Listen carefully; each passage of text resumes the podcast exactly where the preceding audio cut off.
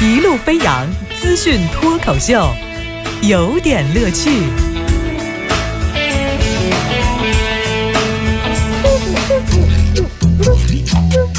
有点有评，加叙加意，中心思想有点乐趣。今儿这个有点乐趣哈，我们得说这个特熟悉的一词儿，这词儿的名字叫贵不贵？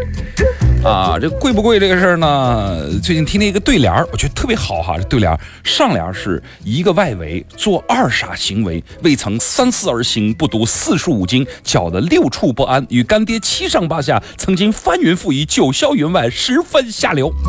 哎，下联是十字某会费九牛之力，想求八方之援，说的七窍生烟，慌得六神无主，得钱财五分四毛，尚且三心二意，挥霍无度，一等恶心。哎，这个对联呢，好才华，呃，请请掌声鼓励。但这这是一个就是细说吧，我们就细听一下。呃，人家有一说法说，据说这个美美上了央视之后，多地开始松绑那个小姐的限价令，这据说的价钱呢都变得贵了啊，纷纷坐地起价。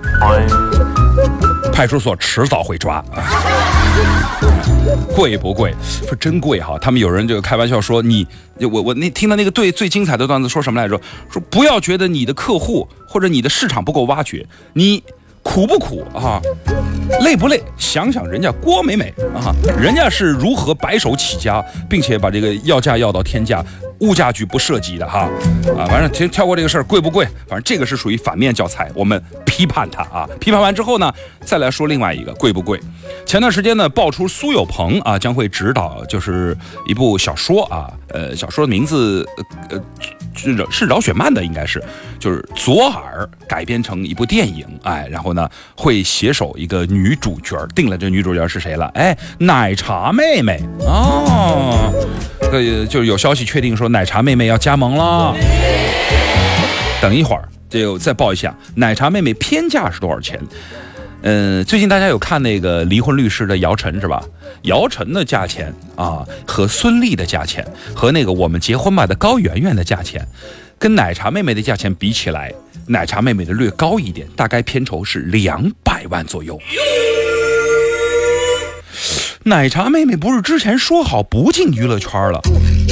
哎，这个人家现在哎，这是一条成功的人生啊！在这个时刻，你瞬间觉得郭美美也不是那么贵。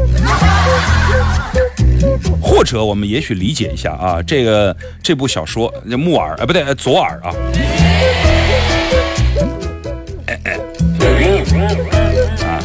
呃，这部小说呃，对电影啊，电影，然后呢？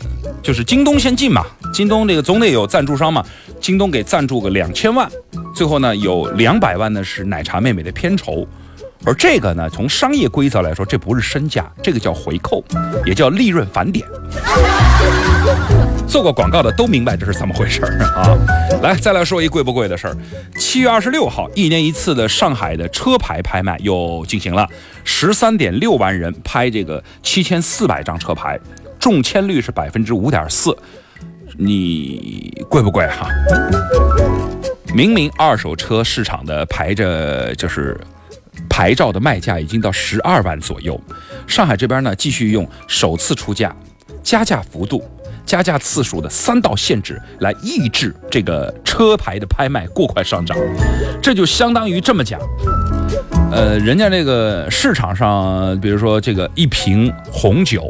正常的普通价格是八十八块钱，我们这儿从十块钱起拍，还诸多限制。您觉得最后这瓶红酒能十块钱卖出去吗？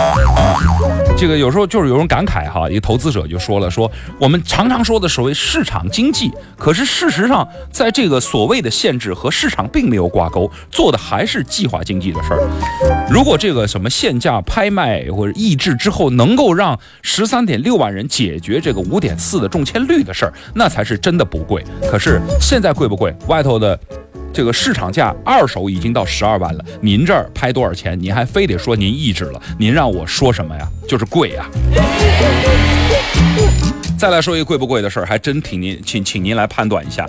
四川凉山州的渭城镇有一个小学的教师叫谢老师，谢老师普通的人民教师啊，那个这两天呢，因为违反了相关规定，这是凉山州的纪委监察局关于重申严禁违规举办办升学宴和谢师宴以及杜绝使用节假日公款消费的通知，说的违反这个通知了。为他怎么违反的？